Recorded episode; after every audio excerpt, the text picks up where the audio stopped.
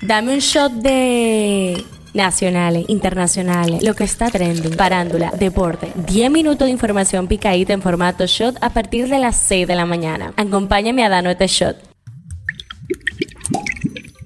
Buen día, feliz lunes 18 de septiembre, soy Gabriela de Leao y esto es el Show Diario, el tema que está caliente aquí. El presidente Luis Abinader aseguró este domingo que la situación actual en la frontera está controlada y que no existe ninguna amenaza para el desarrollo de las actividades cotidianas de la población dominicana en todo el país. En relación con su viaje esta semana para participar en la Asamblea General de la ONU, el presidente Abinader destacó en su alocución que el gobierno dominicano tiene la tarea permanente de seguir sensibilizando a la comunidad internacional para que vaya en auxilio de Haití. Por eso es importante mi viaje de esta semana porque la solución definitiva está allá y no aquí. El problema de Haití ya no está en Haití, está en manos de la comunidad internacional, insistió Abinader. El tema que está caliente allá. El director de la Organización Mundial de la Salud dijo estar dispuesto a enviar una nueva misión de expertos a China para averiguar el origen del COVID-19 y pidió pleno acceso en una entrevista con Financial Times. Instamos a China a que dé pleno acceso y pedimos a los países que planteen la cuestión en sus reuniones bilaterales para incitar a Pekín a cooperar, declaró Tedros Adhanom Ghebreyesus. Esto es lo que está trending. Al menos dos personas de las nueve que están siendo atendidas en el Hospital Ney Arias Loren Villamella producto del choque registrado la mañana del sábado en la línea 1 del metro continúan recibiendo atenciones médicas este domingo. Centenares de haitianos se manifestaron este domingo en Puerto Príncipe para exigir la dimisión del primer ministro Ariel Henry por su incapacidad para gobernar el país que suma a la endémica crisis sociopolítica y económica de un conflicto con República Dominicana por el uso de las aguas del río Masacre, frontera natural entre ambas naciones. El expresidente de Estados Unidos Donald Trump dijo que recibió consejos de numerosas personas poco después de las elecciones del 2020, pero que fue su decisión impulsar el falso reclamo de que ganó la presidencia y tratar de anular los resultados. Politiqueando en Chin. El expresidente Leonel Fernández aseguró este sábado que a pesar de que tras de su último periodo gubernamental estaba decidido a pasar la antorcha, en estos momentos se siente con la obligación moral de repostularse para dirigir de nuevo los destinos del país. El PRM celebró este domingo su convención interna Norteamérica, América Latina y Europa para escoger a siete candidatos para diputados de ultramar cuyos resultados serán conocidos este martes 19 de septiembre en una rueda de prensa en la Casa Nacional que ofrecerá la Comisión Nacional de Elecciones Internas. Hablando un poco de salud, al menos 79 niños permanecen ingresados con dengue en el Hospital Pediátrico Hugo Mendoza en Santo Domingo Norte. Un shot deportivo. La dominicana Marilady Paulino, flamante campeona mundial en los 400 metros planos, logró el domingo un rotundo triunfo en la final de la Liga de Diamante en Eugene, Oregón, Estados Unidos. Pasa en TNT, pasa en el mundo. Brasil celebra este fin de semana su primera edición de la masiva Feria de la Marihuana Expo Cannabis en medio de un debate nacional sobre la despenalización de la droga para uso personal. Según los organizadores, se espera que 20.000 personas asistan al evento de tres días en Sao Paulo, una colorida reunión que muestra los innumerables usos de la planta desde drogas recreativas hasta tratamientos médicos. En la farándula, el actor y presentador británico Russell Brand ha sido acusado por cuatro mujeres de violación, agresiones sexuales y maltrato emocional, según una investigación realizada por los diarios The Times y The Sunday Times y la televisión Channel 4. Cifra del día, 7 mil millones. El Ministerio de Educación Superior, Ciencia y Tecnología dejó de ejecutar el presupuesto asignado un monto ascendente a 7 mil millones de pesos, lo que refleja deficiencia en la aplicación de un plan estratégico institucional, falta de ejecución de un plan operativo anual, falta de programación de un plan anual de compras y contrataciones en perjuicio de los objetivos misionales de la entidad, en inobservancia a las normas básicas de control interno conforme a una auditoría oficial. Este show llega a ustedes gracias a Harina Mazorca. Esto ha sido todo por el día de hoy. Recuerden seguirnos en nuestras redes arroba Faya Media para más actualizaciones durante el día. Nos vemos cuando nos escuchemos.